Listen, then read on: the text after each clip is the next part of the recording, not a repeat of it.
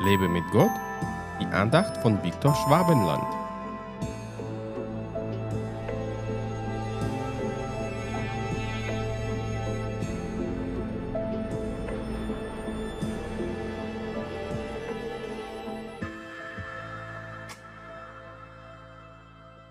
Denn das ist der Wille Gottes, dass ihr durch Gutes tun die Unwissenheit der unverständigen Menschen zum Schweigen bringt.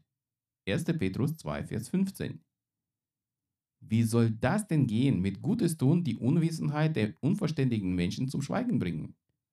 Was Petrus hier meint, sind nicht nur gute Werke, die wir tun, sondern auch, wie wir sie tun.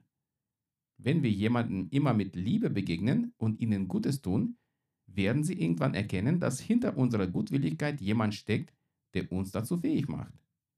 Einem bösen Nachbarn einen selbstgemachten Kuchen zu schenken, kann sein Herz zum Schmelzen bringen und seine Ohren für das Evangelium öffnen.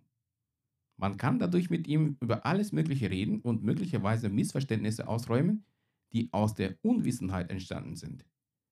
Wer sowas schon ausprobiert hat, kann bezeugen, dass es wirklich funktioniert. Wir können Menschen mit unseren guten Taten zum Schweigen bringen, wenn wir das in der Liebe und nicht eigennützig tun. Die meisten Menschen in dieser Welt haben mangelndes Wissen über Gott, das Petrus hier Unwissenheit nennt. Sie können aber nur durch uns über unseren Gott erfahren und unsere guten Taten können ihnen dabei helfen, uns zuzuhören.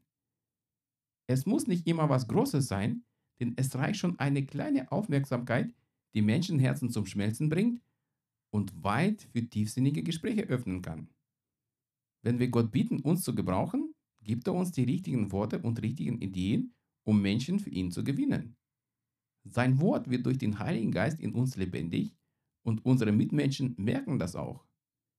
Frage Gott, wie du heute die Unwissenheit deiner Mitmenschen durch Gutes tun zum Schweigen bringen und ihnen seine göttliche Wahrheit verkündigen kannst.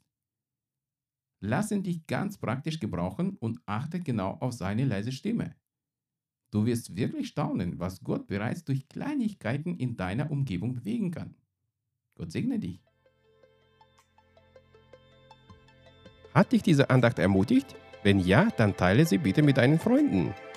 Und abonniere meinen Podcast und meinen Blog www.lebemitgott.de.